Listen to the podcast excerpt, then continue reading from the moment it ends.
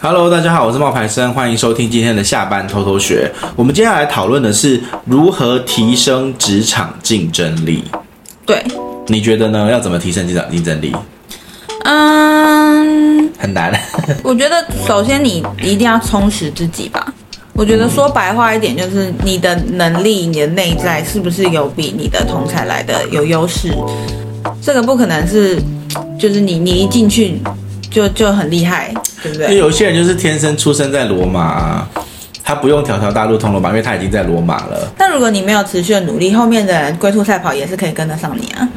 对，可是这个世界上你有一天会被刷掉的。这个世界上偏偏就是。生在罗马的那些人就很努力，嗯，那就很烦的，对不对？对，对，对？但重点抓到啊，生在罗马的人也会很努力，对对，所以努力只是基本条件。对，努力是个基本条件，不是什么值得拿来炫耀的事情。没错。好，那工作呢，其实不能只是埋头苦干，你要记得抬头看路。跟你们分享一下五个关键的指标，让你少走一些弯路。没错。第一个呢是思维的广度跟深度。那思维的广度是什么呢？呃，我们用不同的角度来审视这个问题。那深度的话呢，就是我们在触及事物的本质啊，遇到复杂的问题呢，就要像剥洋葱一样逐层的拆解。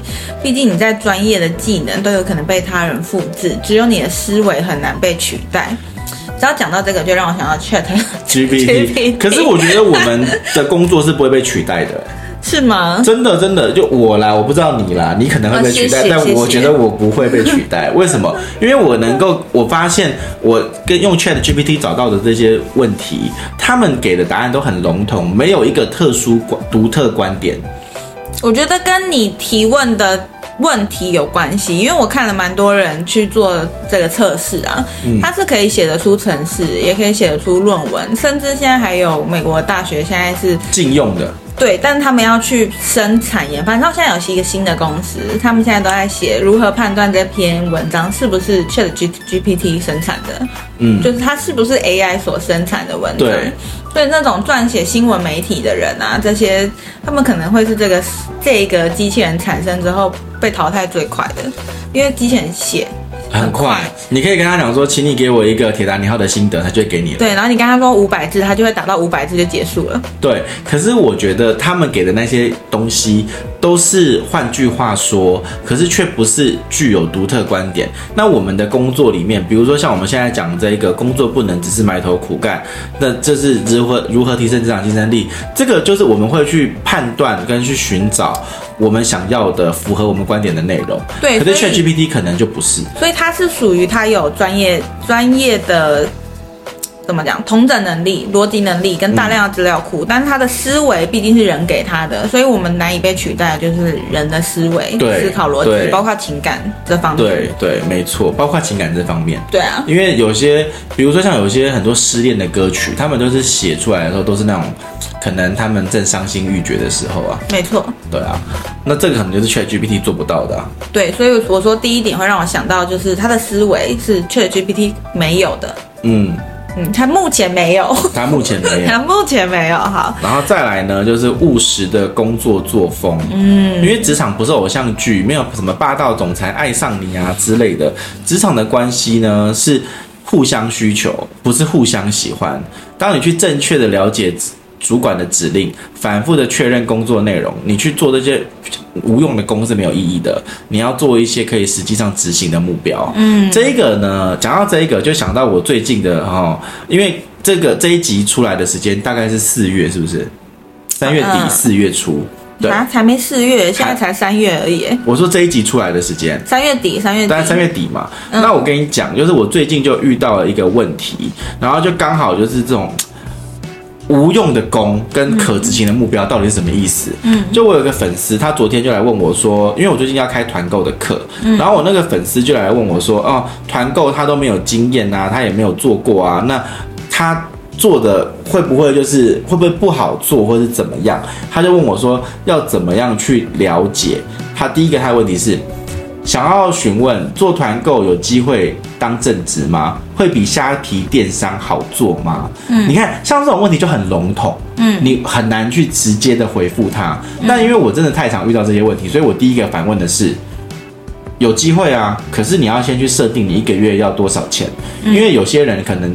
一个月两万五就很开心了，有些人可能一个月三十万也不够，嗯，嗯，所以你要先去设定你要赚多少钱才够，这个就是可执行的目标，而不是一个笼统的问题，嗯，好，他就说，哦，我希望自己一个月能够有三到六万哦，嗯，我就说，那你就要去算，你每一个月。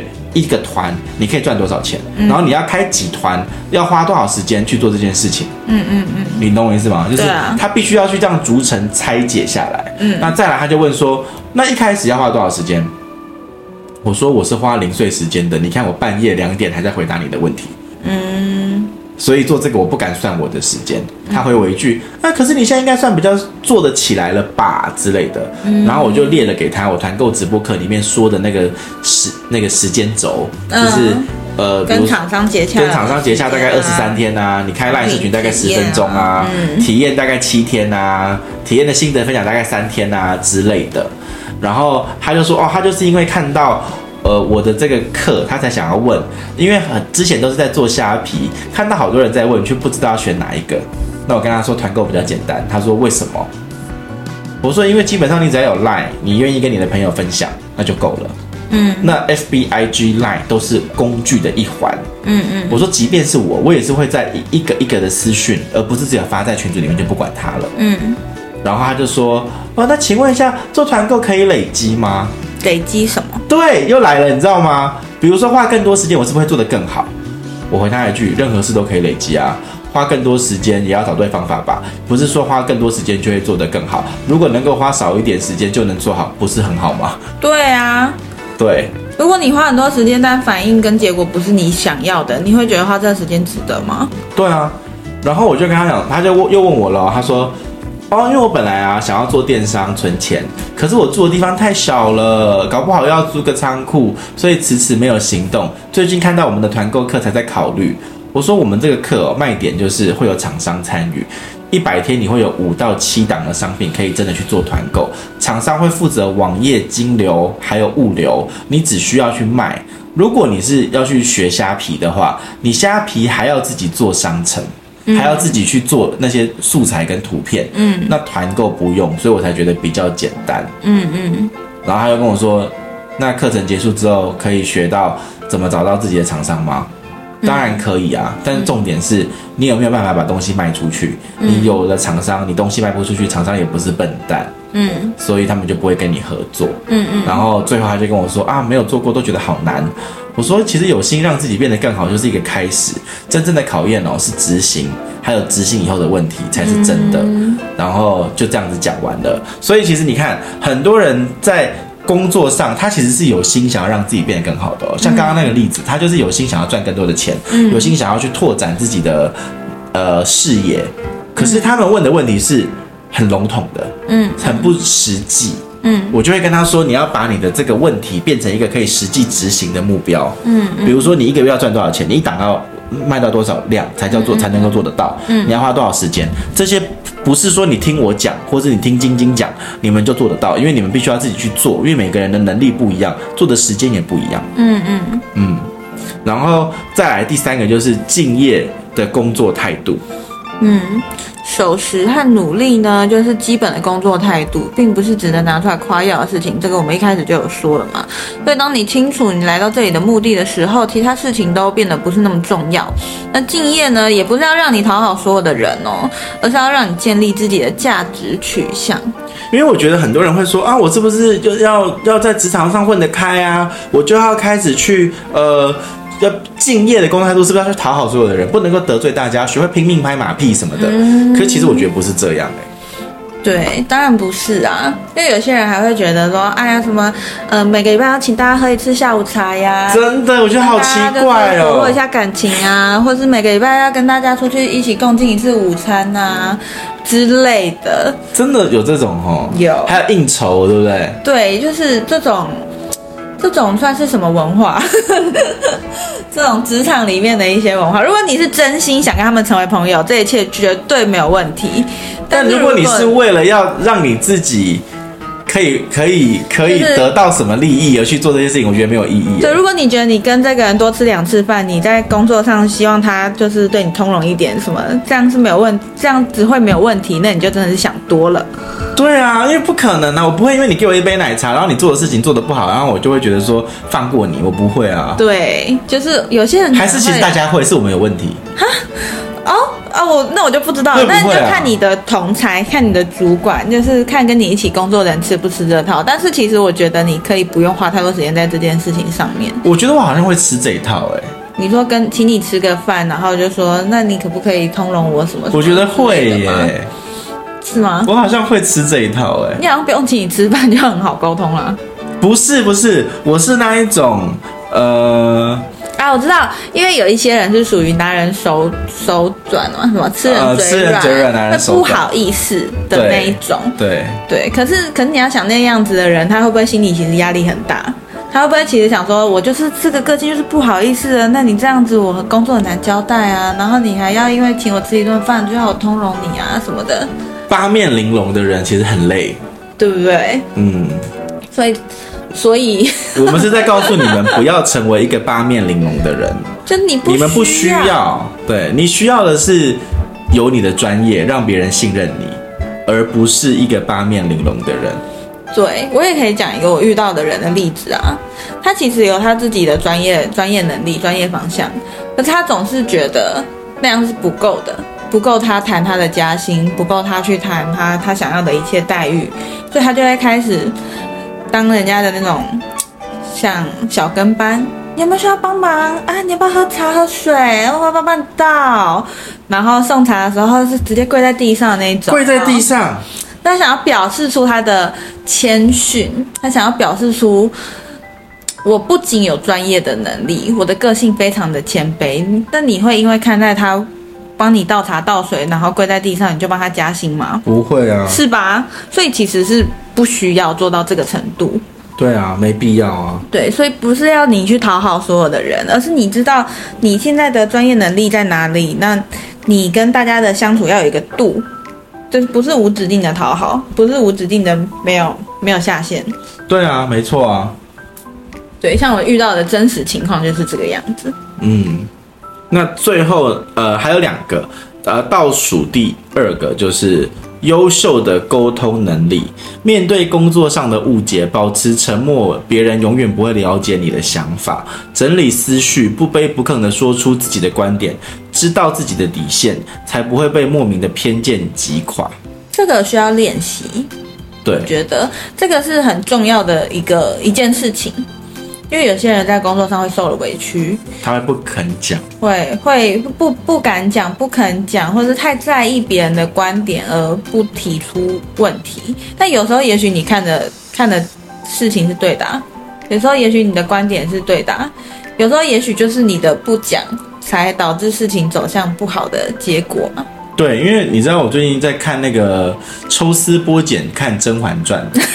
那种，我之前跟我分享，我觉得那个词很厉害。呃，他讲的非常的细。嗯，然后那有一段他就有讲到说，其实安陵容有一次就是在门口外面偷听到沈眉庄还有甄嬛在讨论。嗯，因为那个时候，呃，皇帝终于发现了，呃，倚梅园的那个女子不是甄嬛，嗯、是那个、呃是甄嬛，而不是那个什么嗯余莺儿。对，余莺儿。哎，你也知道，不是那个余莺儿。对，然后他可是。皇帝呢，为了要表示自己，其实是因为你知道，如果我立刻刺死你，嗯，那其实是会让他觉得我很薄情，对。所以皇帝其实就是想了很多的办法，嗯、然后他有让于婴儿就是被移到冷宫去，嗯，然后也有就是给于婴儿一些就是惩罚，嗯。可是说真的，于婴儿还是可，只是住的地方是冷宫，但是他该有的，比如说水果啊、吃啊，都还是有的，因为他名分已经在那里了。他给他的那个很烂的名分呐、啊，但是还是比一般的婢女好啊，因为他本来只是一个小婢女。对，所以那个余莺儿就在那边苟延残喘。可是当皇帝终于认识到，哦，靠腰，原来余莺儿你犯了欺君之罪，因为你骗了我。呃，那这个就已经不是什么我有没有情的问题了，而是你你这个人做错事了。对，所以我就可以毫无顾忌的去把你给杀了，嗯，因为你骗了我，嗯，你辜负了我对你的信任，嗯，对，所以他就有理由可以杀他了嘛，嗯，那那个皇帝呢，就就就就要求，就是说，啊，好，就是要杀了他，结果于婴儿呢不肯死，好的，就是就说什么，你我要见一下皇帝，我要见一下皇上的最后一面，什么什么的，他不肯死，嗯，嗯，那这个时候其实谁去让余婴儿死了？苏公公吗？苏公公呢，就是去了，可是苏公公呢就不想要去背这个黑锅。嗯，他需他需要有一个娘娘，或是有一个人出来指使说，你们在干嘛？你们为什么还？你们皇帝不是上下旨了吗？为什么不让于婴儿死呢？要他需要有一个这个，他才能够去做狠手。嗯嗯，因为他一开始是要给他白綾，或者是给他一颗药，他都他都他都把那个白綾给撕掉，跟把那个药给那个泼出去。所以其实于婴儿其实他那时候是撒泼的，但是苏公公是故意的，因为他如果是苏公公如果是强硬的灌他那个药，不是不行啊。可是苏公公不想要这么简单的让这个看不起太监的女子死亡。嗯嗯，所以苏公公也就摆烂说，哦，我不知道该怎么办呢、啊，没有人可以帮我、啊。其实我觉得苏公公很厉害。对，苏公公很厉害。苏公公被戏称为苏妃，嗯嗯，对，因为他最懂皇上在想什么。没错，手段高明哦。然后呢，苏公公就不知道该怎么办。就这个时候，你知道，华妃的人也不去鸟于婴儿，嗯、因为他们怕自己的把柄被于婴儿暴露。嗯。然后那个皇后呢，也乐得看戏，也没有派人去，就是要。杀了余婴儿，嗯、结果你知道最后是谁挺身而出做了这件事情吗？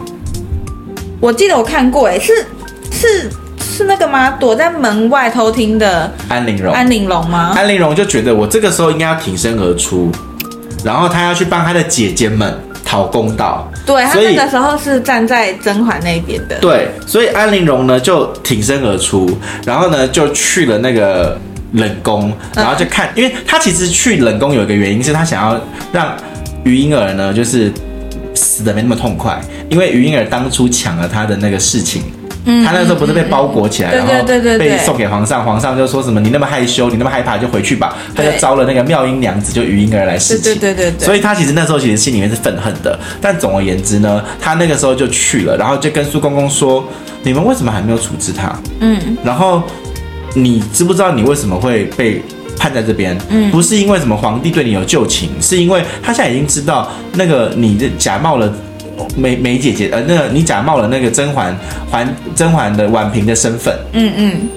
然后这个时候，余婴儿才恍然大悟，然后苏公公呢就听从了安陵容的指示，拿了一把弓，嗯，用弓。用弓弦去勒死他，嗯、可是为什么是用弓弦？因为弓弦是可以反复的，你快窒息的时候放开你，你快窒息的放开你，不是让、哦、对，所以是让他很惨的，嗯、并不是说给他一个痛快的。嗯、他如果当时用白磷或者用那个呃用那个什么毒药，那都是很痛快的事情，嗯、反而是一个全尸。嗯、可是他其实勒到他的脖子都很红肿，所以是故意的，哦、而且他是让小夏子去做这件事情。哦，说是公公的跟班，我知道。但是呢，这件事情，这件事情其实其实，那安陵容是下了一个投名状，也就是说，哦，我虽然心狠手辣，但你们会觉得我是个有用的人。他的举动是要表达这个意思，懂懂懂，对吧？哈。但是好，我们要扯了这么远，终于要回到这个优秀的沟通能力上面。好的好的。为什么呢？因为安陵容做了这件事情之后，他。就要回去找那个梅姐姐跟甄嬛，对，他想要说，我有为你们做到这样的决心，就是说对，但是呢，他没有想到他在门口偷听的时候，嗯、梅姐姐居然跟甄嬛说，嗯，哇，想不到玲珑这么心狠手辣，嗯，其实梅姐姐讲这番话是很没有同理心的，嗯，因为她也知道玲珑为什么会这么做，嗯，但她却。指责了安陵容为他们的付出，嗯、那这个时候安陵容就觉得啊，我果真跟你们不是一路人，嗯嗯，我果真你们私底下是看不起我的。嗯、可是如果这个时候安陵容能够进去，直接进去大吵一架，也不用大吵，也直接不卑不亢的说出我为什么会这么做，他不要为了姐姐你们呐、啊，对他不要在心里面就是去那边。就是自怨自哀，你知道吗？他就是小声音太多了，然后自己用自己的想法去去包装了别人的话。可是为什么他小声音那么多？就是因为取决于他对于自己的深度的自卑感。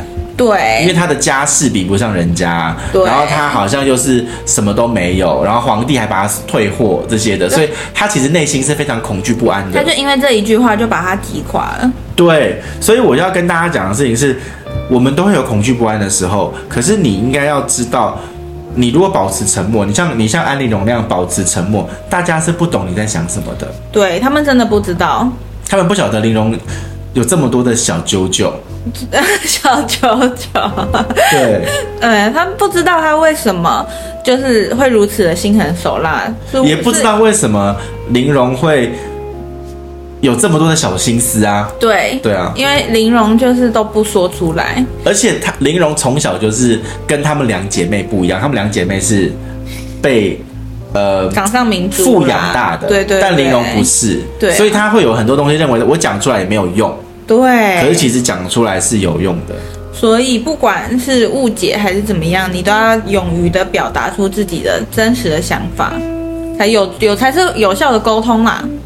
但是这个真实的想法最好是摒除掉情绪，对对对对对，而是你内心真的想说的，对，而也不是为了去反驳而说出来哦，对，就是为了这个工作能够顺利的推进，你可以适时的表达。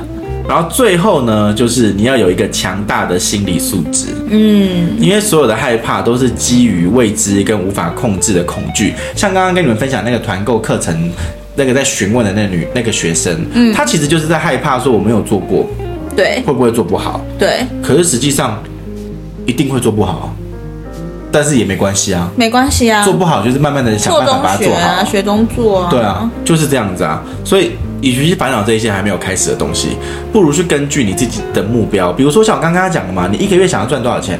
你一个月你想要赚三到六万，那你就要知道你每一档你要做到多少钱才有三到六万啊？嗯，对啊，那去抵抗外界对你的干扰，全力以赴才是最好的答案。没错。嗯，那这个哇，我没想到我们这样子讲一讲已经二十分钟了。嗯，但是呢，我们其实还有准备一个很有意思的东西哦。对，我们跟大家简单分享一下。嗯，就是有一个呃，有一个老外啦哈，他出了一本书。这个这本书的内容呢，就是 AI 分析前五趴的精英的做事习惯。嗯，这个作者呢，他特别挑出了二十五间的大企业，样本数呢总共有一万八千人，他调查了五趴的精英跟九十五趴的一般员工的。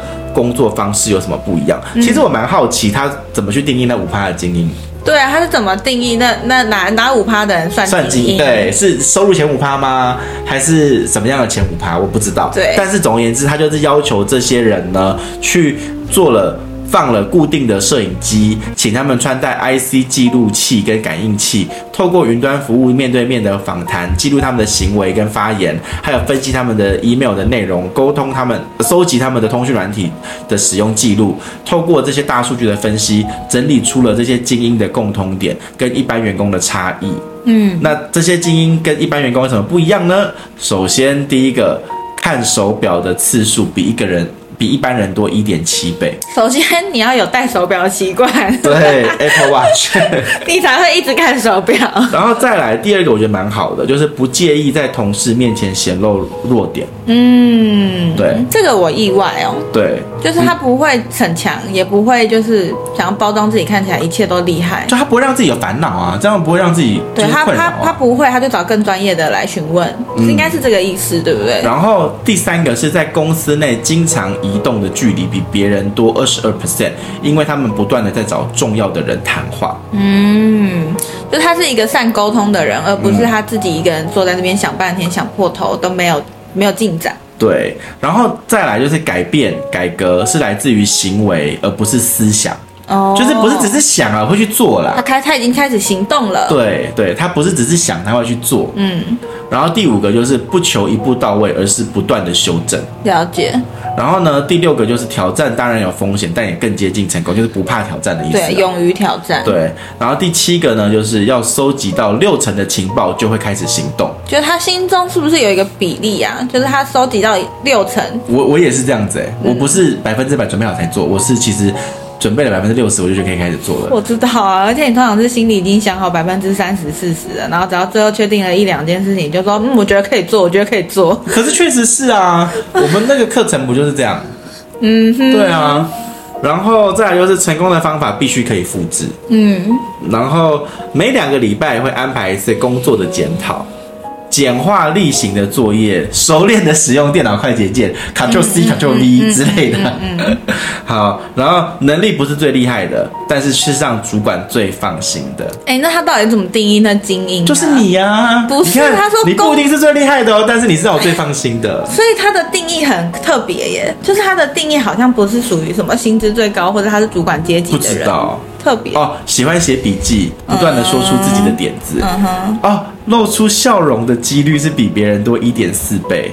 哦，所以精英还要心情好，还要笑，情绪管理还要好。情绪管理，对，在会议中的发言次数比别人多二十二 percent。嗯，不怕做决定。不怕扛责任。嗯，第十七个是喜欢新事物，换手机的速度是别人两倍。就是你呀，就是我呀。立刻实践刚提到的知识。对，这也是我。例行的作业不迟交，遇到状况马上回报。嗯，然后五十九 percent 以上的精英勤做笔记。嗯嗯，这就是他们分享的二十个精英。